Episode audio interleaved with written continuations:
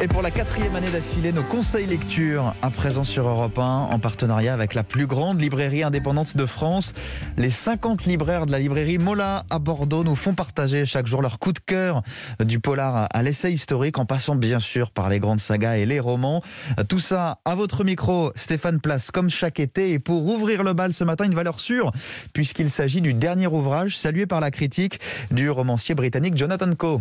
30 romans dont l'incontournable Testament à l'anglaise dans les années 90. Jonathan Coe, c'est d'abord le chroniqueur génial de son propre pays, l'Angleterre. Il l'a encore démontré avec sa trilogie, dont le troisième opus se déroule sur fond de Brexit. Mais là, dans son dernier ouvrage, l'écrivain change de décor. La Grèce, Los Angeles notamment, où durant l'été 1977, une jeune femme, Calista, se retrouve un peu par hasard à la table d'un immense réalisateur hollywoodien dont elle ignore à peu près tout, Billy Wilder. Au crépuscule de sa carrière, il va l'embarquer comme interprète sur le tournage de son avant-dernier film, Fedora. Billy Wilder et moi, c'est un bonheur de lecture qu'il ne faut pas rater.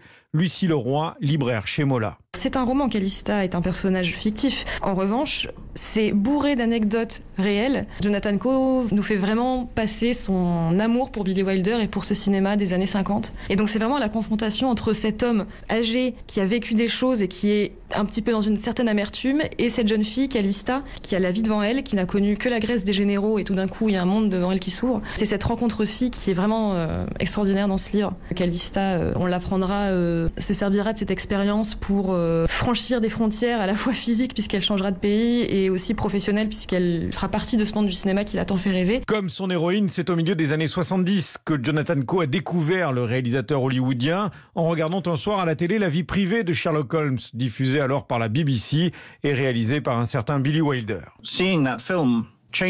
Voir ce film m'a changé et m'a fait passer d'un fan de Sherlock Holmes à un fan de Billy Wilder. Et tout comme Calista dans mon livre, nous sommes au milieu des années 70, donc ça n'était pas facile d'avoir des informations sur Billy Wilder.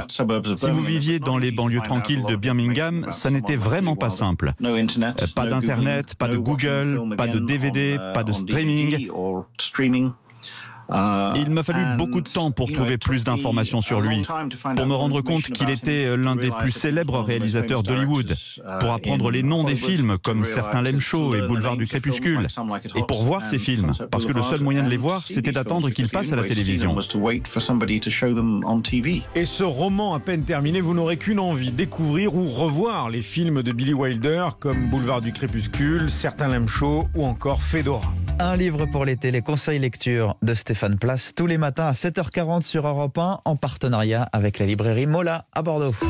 Europe 1